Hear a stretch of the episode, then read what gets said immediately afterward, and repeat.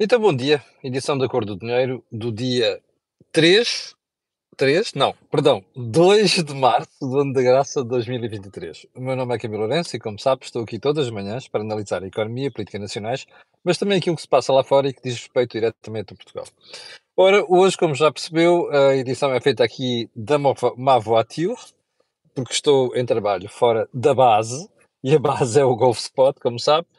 Um, mas não deixamos, não deixamos de analisar a atualidade. Ora bem, antes de irmos ao programa de hoje, quero fazer o disclosure habitual, que é lembrar que este canal tem uma parceria com a Prozis e, portanto, quando você for ao site fazer compras, ali na saída, onde diz promocional, escreve Camilo e sai de lá com desconto de 10%. Bom, amanhã e durante várias semanas por períodos limitados até ao fim de semana, vamos ter um novo cupom que vai somar aquilo que é o cupom normal. Você amanhã logo uh, verá. Tem lá nesse cupom produtos novos que eu tive até que eu tive a oportunidade de conhecer uh, com a Marta Cabral quando fui à Prozis há duas semanas. Bem, sobre isto darei novidades amanhã. Bem, vamos então ao período de ordem do dia, porque, uh, without further ado, porque a edição de hoje é muito extensa, é muito longa e tem matérias muito complexas, como vai ver. Bem, mas no período de ordem do dia, vamos voltar à visita do presidente Luís Inácio Lula da Silva a Portugal. E para quê? Para dizer que parece que finalmente chegámos a uma solução. E que solução é essa? Lula da Silva não vai discursar na cerimónia solene do 25 de Abril. Uh, sobreveio o bom senso no meio dos disparates das últimas semanas e encontrou-se uma solução. E essa solução é deixar que o Presidente do Brasil vá à Assembleia da República, faça o seu discursinho perante deputados, uns mais interessados, outros menos interessados e outros com vontade de chamar nomes, um, e uh, o assunto fica sanado. Um, nunca é demais lembrar à classe política portuguesa que, de facto, convém ter muito cuidado com estas coisas. Uh, porque por muito que não gostemos de Lula da Silva, é importante não perder o sentido de Estado nestas coisas. Pode haver protestos, pode haver silêncio nas bancadas e diabo 4. Atenção, é bom não perder o sentido de Estado. Ponto seguinte, boa manifestação do pessoal do alojamento local ontem em frente à BTL. Eu, infelizmente, não pude lá estar, sei o que se passou, porque, entretanto, as pessoas que, ou pessoas que lá estavam foram-me relatando o que, o que aconteceu, depois vi as imagens da televisão. Uh, como sabe, é uma causa que a Cor do Dinheiro abraçou, e até a propósito disso, entrevistámos aqui com muito sucesso a Carla Costa Reis, que era a cabeça do movimento, uh, e gostei muito de ver a forma como aquilo se processou. Até porque eu, daquilo que vi lá dos cartazes e não sei quantos, protestos, megafones, houve uma frase que eu retive. Eu criei o meu emprego. Ah, eu sei que isto pode parecer de sumenos importância. Não é. E não é porquê. Os portugueses têm um déficit de criação de emprego. Confiam muito noutros, confiam no Estado, confiam, eh, vão trabalhar por conta de ontem, têm uma dificuldade enorme em serem eles os próprios criadores dos seus empregos, ou se quiser, um, empreendedores. Isto tem estado a mudar, mas o alojamento local, em minha opinião, é talvez das áreas onde se notou uma espécie de popularização desta ideia de eu criei o meu emprego. Portanto, thumbs up para quem organizou, thumbs up para quem esteve, para quem participou no evento. Agora, para reforçar esta ideia, não sei se já percebeu, mas não há uma pessoa neste governo que possa dizer eu sei o que é criar o meu emprego. Não há uma. E seguramente o nosso primeiro-ministro não está nesse grupo. Aqui é sempre, entre aspas, chular as empresas. E sobre isso ainda vamos falar hoje. Ok? É sacar o mais possível. É um, retórica e a frase, o moto da Mariana Mortágua, que dita uma vez no encontro do Partido Socialista, que é é preciso ir buscar dinheiro a quem acumulou. Percebe? É esta conversa. Isto é o que o governo a fazer. Uh, e vêm mais coisas nesse aspecto. Ponto seguinte. Soube ontem, até alertado por um dos uh, espectadores aqui do canal, que o trabalho doméstico não declarado vai passar a ser crime. Ouviu bem? O trabalho doméstico não declarado vai passar a ser crime. Isto deve ser mais uma daquelas pantominices, não é? Eu ia dizer um termo muito feio, uh, do governo. E deve ser mais uma daquelas coisas das agendas dignas de trabalho, não sei das quantas. Bom, vamos ver como é que isto vai ser regulamentado. Eu acho que este governo tem uma, tem uma, uma apetência enorme por regular tudo e mais alguma coisa. Eu suspeito que é o que vai acontecer aqui também. Bom, Ponto seguinte, os espectadores alertaram hoje, alertaram hoje de manhã para, para, esta, para esta notícia que aqui está. Preços de exames, está no público de hoje, preços de exames e dos, das consultas da, fixados das tabelas da ADSE mais que duplicam. A subida não se verifica só nos exames, as consultas também têm aumentos de preços entre 28,6% e 62,5%. Bom, eu já sabia disto. Estava a ser discutido já há algum tempo. Um, mas gostava de dizer uma coisa.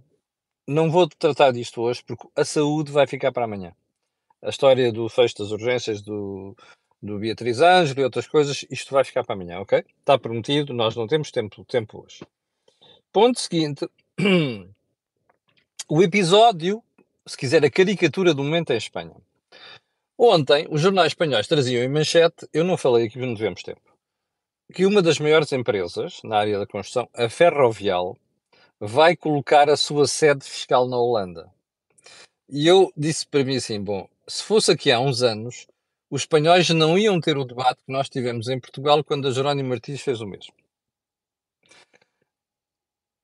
Mas fiquei na dúvida o que é que seria suceder em Espanha depois de termos aqueles protagonistas que são uns tontos, que é para não dizer idiotas, no governo em Espanha.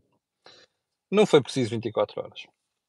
A imprensa espanhola de hoje, desde os jornais generalistas até os jornais especializados, como El Cinco Dias, que é do grupo do El País, que é tudo socialista, como já percebeu, é assim: El gobierno carga contra la marcha de Ferrovial.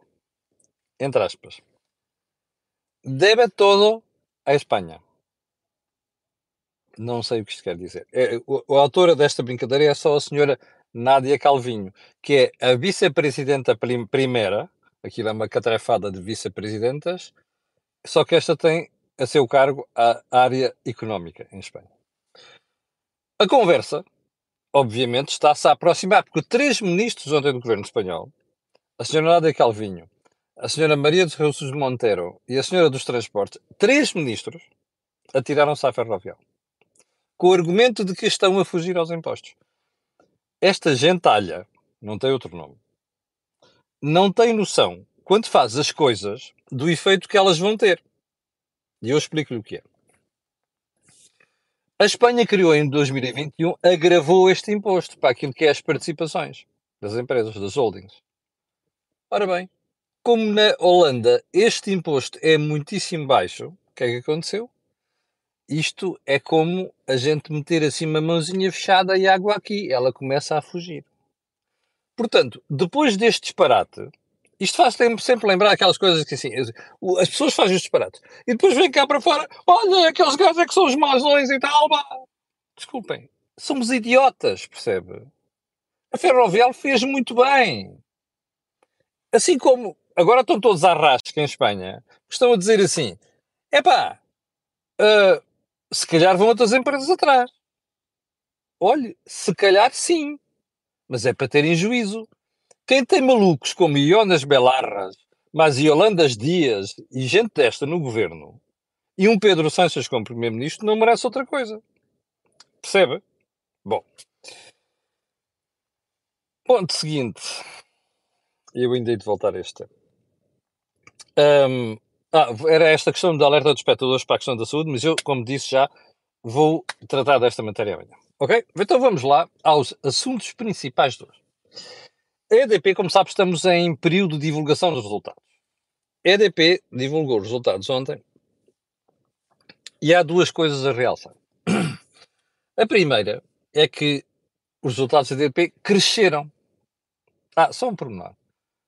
Uh, 80% das empresas que estão no IBEX em Espanha, no índice da Bolsa, vão buscar a maior parte dos seus resultados ao exterior. Capixa? Capixa? Pronto, vamos voltar à EDP. A EDP, que é hoje em dia uma multinacional, graças ao António Mexia, agora muito bem dirigida pelo Miguel Stilwell, como sabe, eu digo aqui várias vezes, eu conheço há muitos anos, não é daqueles conhecimentos de há cinco dias, e portanto sei o que é que vale o Miguel Stilwell. Uh, a EDP cresceu nos resultados. A EDP é uma empresa multinacional. Quer dizer que a maior parte dos resultados EDP vem do exterior. Sabe o que é que aconteceu? É o segundo ponto. O que é que aconteceu aos resultados EDP em Portugal? Foi um prejuízo de 257 milhões de euros. Ouviu bem? É um prejuízo histórico. Se a EDP neste momento não tivesse negócios fora de Portugal, perderia dinheiro. Prejuízo 257 milhões de euros. Eu só tenho uma pergunta para o Sr. Primeiro-Ministro, para o Ministro das, Finan para, das Finanças, para as Marianas Mortáguas, para os João, Joões Torres e coisas desse género. Vocês não querem partilhar os resultados negativos da EDP? Não querem. Normalmente, tem, ah, ganha muito dinheiro, vamos, vamos sacá-lo. Não, aqui é, vamos sacar os prejuízos agora. Força! Pá! Estarei aqui de punhos no ar a apoiar a vossa, a vossa causa, ok? Digam à EDP assim, meus senhores, nós, os contribuintes, e nós partidos, vamos partilhar os vossos prejuízos, ok? Força aí! Esta gente pá, nunca trabalhou na vida, pá, nunca fizeram nada, nunca criaram nada, está a perceber? Só sacam. Ponto seguinte. A entrevista de Helena Roseta à RTP. Ontem à noite estava eu a preparar este programa já, e há um espectador muito atento, dos mais inteligentes que eu tenho, que manda mensagem assim: Camilo, espero que esteja a ver a entrevista de Helena Roseta. Eu não estava a ver. Uh, mas fui ver depois. E fiquei impressionado. não, não, eu não fiquei nada impressionado, porque eu já estava à espera daquilo. A Helena Roseta é uma pessoa que há muitos anos se dedica à habitação com afinco, com paixão. Mas isso não dá direito a dizer que o que está a fazer vale a pena. Ok? Nós podemos ter a paixão, o afinco, o drive, a convicção. Mas para o disparate. Adivinha onde é que está a Helena Roseta? Na secção do disparate.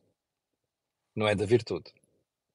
Bom, eu ouvi a entrevista e a cada vez que ela ia debitando aquelas suas, aqueles seus lugares feitos sobre como é que se resolve o problema da habitação, comecei a pensar assim, bem, epá, eu espero que haja muita gente que esteja a ver. Porque por aqui se percebe porque é que nós temos o problema da habitação em Portugal.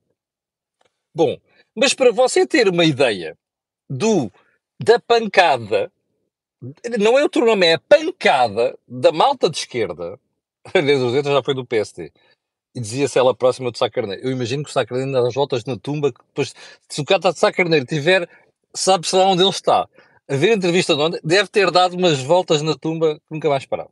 Bem, eu vou-lhe ler uma declaração de Helena Rossetti que depois foi eleita como sumário da entrevista, ok? Chave da entrevista. Dizia assim Helena Rossetti. Até ela foi a grande impulsionadora da lei de base da habitação, certo? Então ouça esta. Até agora, a lei de bases não serviu para criar casas, mas serviu para enquadrar direitos e deveres. Epá! Porreiro, pá! Ah, espera aí. Ah, isto quer dizer que a malta pode ter uns direitos do caraças, mas o ter casa, caput, Portanto, a Helena Roseta é o espelho da classe política portuguesa. Espetam tudo, direitos, deveres nas leis e coisas do género. Mas depois, na prática, não funciona. Portanto, a gente tem direitos e deveres. Não tem a casa. E pá, desculpem lá. Eu não sei que nome é que é de chamar isto. Mas eu sei, mas não posso dizer aqui. Percebe? Pronto. Ponto seguinte. O desastre que esteve para acontecer ontem numa linha de comboio Lisboa-Sintra. A uma certa altura, comboios apinhados. A CP diz que não, que ia com lotação completa. A polícia que lá esteve diz que ia sobrelotado. Quem esteve lá diz que ia sobrelotado. Os vídeos publicados nas redes sociais mostram que ia super sobrelotado. Alguém sentiu mal, uma situação de pânico, não sei quantos, puxou coisa de emergência, comboio parou de emergência, sarilho. Grande problema, portas, os espectadores, os, os, os, os, os passageiros abriram as portas do comboio, saíram para a linha, imagine só o risco que isto foi, o perigo que isto foi. Saíram para a linha. Felizmente não houve um comboio do outro lado que lhes tivesse passado por cima. E a coisa teve feia. Duas coisas a dizer sobre isto. Querem, não querem fazer mais greves? Aliás, há bocado alguém, um espectador, mandou um artigo de João Miguel Tavares hoje no público sobre CPs, onde ele fala em 15 sindicatos. este, estão a perceber? Vem mesmo a jeito. vamos ver se se entende. Ah, tem que fazer greve. Pois, está bem, mas não temos culpa que as pessoas os comboios. As pessoas vão como? Pessoas que ganham 600, 700 euros vão de táxi? Ou vão a pé para o Cacém e para o Lar que parta? É isso? Bom, não devia haver um controle de malta que entra para as carruagens? Isto, isto podia ter sido um desastre. Com estampidos, com gente pisada ou gente atropelada por um outro comboio. Foi por um triz. Chama-se isto sorte. A sorte não dura sempre. É uma vergonha as dezenas de milhares de pessoas, que é para não dizer centenas, que usam a CP todos os dias e que estão a passar por isto. Fechem a CP, please. Fechem, fechem. Acabem com aquilo. A gente suporta como contribuintes. E cria-se uma empresa depois ao lado que funcione, que não tenha estes malucos, percebe? Não há outro nome. Isto é gente doida. Nós estamos a pôr 2 mil milhões de euros na CP agora por tudo o que já pusemos desde 1975. 2 mil milhões para esta brincadeira. Fechem a CP e criem o outro ao lado. Ponto seguinte. Manuel Pinho, ex-ministro, admitiu ontem que cometeu fraude fiscal quando trabalhava para o Grupo Espírito Santo. Pergunta que eu tenho para si. Está surpreendido não esteja. Isto que ele reconheceu ontem, já nós sabíamos por tudo aquilo que era informação que tínhamos do Grupo Espírito Santo e que aconteceu depois daquela, daquela brincadeira toda. Que é isto era uma prática generalizada no grupo. Ouviu bem? Generalizada. Com utilizações de offshores e o Diaba 4. Mas eu vou-lhe ler aqui. Não vale a pena dourar a pílula. O arguido, Manel Pinho, cometeu ao longo de vários anos crimes de fraude fiscal, tendo embarcado num esquema global dentro do GES, em que os pagamentos de parte das remunerações e de prémios eram feitos por fora. Muito bem. Ou seja, era prática corrente, com origem histórica no Grupo Santo. Aspas, grande parte dos quadros superiores do BESP era paga nesses termos, assim como muitos terceiros que se relacionavam com o grupo como hoje é do conhecimento público, sem que o arguito ainda está a denunciar quem quer que seja. dá jeito. Um, então agora disse: ah, é pá, Miguel uh, Manel Pinho vai ser condenado. Não, porque ele regularizou a situação. Em 2012, ou foi, quando José Sócrates. Não, 2012, antes, já vinha disso, antes disso. José Sócrates, quando era primeiro-ministro, criou uma coisa chamada RERT para repatriar capitais sem penalização parece que isso deu jeito para algumas pessoas trouxeram dinheiro que, que, que, o Ministério Público disse que eram depois pagos a José Sócrates, mas isso é outra história. Mas está a ver. Manel Pinho regularizou tudo nessa altura. Está resolvido. Você está a perceber até onde é que chegou desma os desmandos do regime? Bem, sabe o que é que significa isto do uh, prática generalizada dentro do, do universo BES? Do- de quem trabalhava, mas inclusive de, de- de quem estava fora e que se relacionava com o grupo. Está a perceber isto? Bem. Manel Pinho, porém, nega os outros crimes, as outras acusações, se quiser. Estas, sim senhor, eu, eu aceito, mas as outras não. Bom, isto é o que nós teremos para ver nos próximos tempos. Enfim. Ponto seguinte. Primeiro-Ministro. Amanhã vou falar de uma coisa que eu não sei se está a reparar, mas o Primeiro-Ministro está a ser crescentemente contestado. Mas vamos deixar isso de lado também hoje, não temos tempo para isso. Vamos só para mais um pormenor. António Costa ontem foi para o Algarve lançar a primeira pedra de um parque habitacional. Imaginem! Já não era sem tempo. Tanta demagogia à volta da habitação tinha que se, tinha que se vomitar mais um bocadinho uh, demagogia na habitação. Então, qual é a demagogia na habitação aqui? Ah, epá, este parque habitacional está a ser criado com o dinheiro do PRR, pá. Estão a ver? Nós estamos a executar o PRR. E que estão a ver, como eu disse, pá, hein? há 3 mil milhões de euros à volta disso, só para a habitação. Ah, isto não vem já assim daqui uns meses e tal. Oh, rapaz. Quando é que foi que o Primeiro-Ministro prometeu isto? Em 2016, apostar na habitação e na habitação pública. Serviu para quê? Zero. Este senhor é o culpado do problema da habitação. E agora anda com propaganda. Aliás, aquela encenação toda, onde realmente o Partido Socialista e o Governo são exímios, foi aquilo que nós vimos ali. Percebe? Eu vou apostar uma coisa aqui consigo. Estas tretas todas, mais se o Governo avançar com as medidas que anunciou para a habitação, daqui a três anos você vai estar pior do que está agora. Ok? Pode ter a certeza. Isto só serve para dar ainda mais cabo no mercado da habitação. O governo falhou onde era seu dever, sua função. Criar mais habitação pública, por um lado, e por outro lado, deixar o mercado funcionar, encorajar o mercado funcionar, que é criar mais casas. Falhou em tudo isso. Ok? E eu tenho um conselho aqui: se o, se o governo quer fazer alguma coisa, pegue naquele plano do Cavaco, na altura, câmaras, acabar com barracas, e faça uma coisa parecida com empresas que constroem promotores. Garanto que isso tem muito mais efeito que esta brincadeira toda. Só que isto é chato, não é?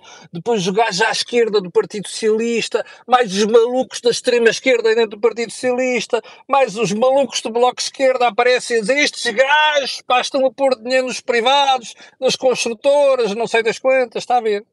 É isto que você tem. Em Portugal e Espanha estão os dois países iguais na mediocridade, no disparate, na maluquice de primeiros ministros, mais de idiotas que são ministros. Perceba?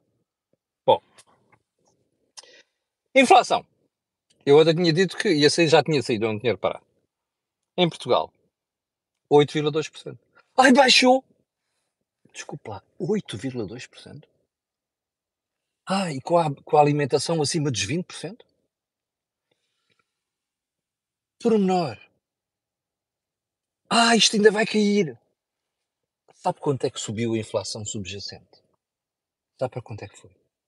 7,2. Sabe o que é que isso quer dizer? Lembra-se da análise que nós fizemos aqui há umas semanas?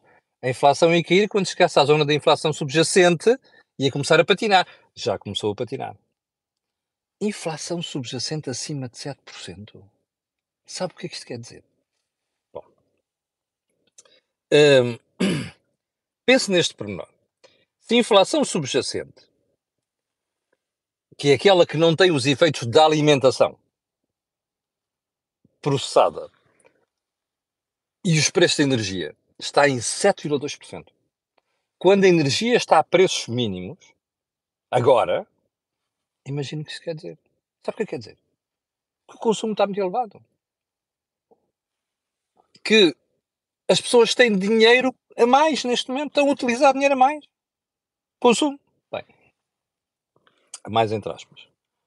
Não é só em Portugal, eu ontem falei de Espanha, mas hoje vou, vou falar da Alemanha. Sabe quanto é que foi na Alemanha? Preocupante. 8,7%. O presidente do Bundesbank, o senhor Joachim Nagelsmann, que ainda há uns meses havia gente da esquerda de Portugal dizia que era daqueles que não queria taxas muito elevadas. Ontem já vai dizer que o BCE tem que subir as taxas. Não é só em março, é mais subidas. Eu, eu acho que ele tem razão. Mas também acho que tem um problema.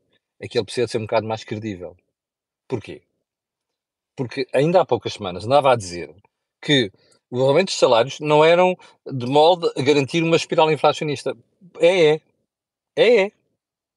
E este é o problema que a gente tem.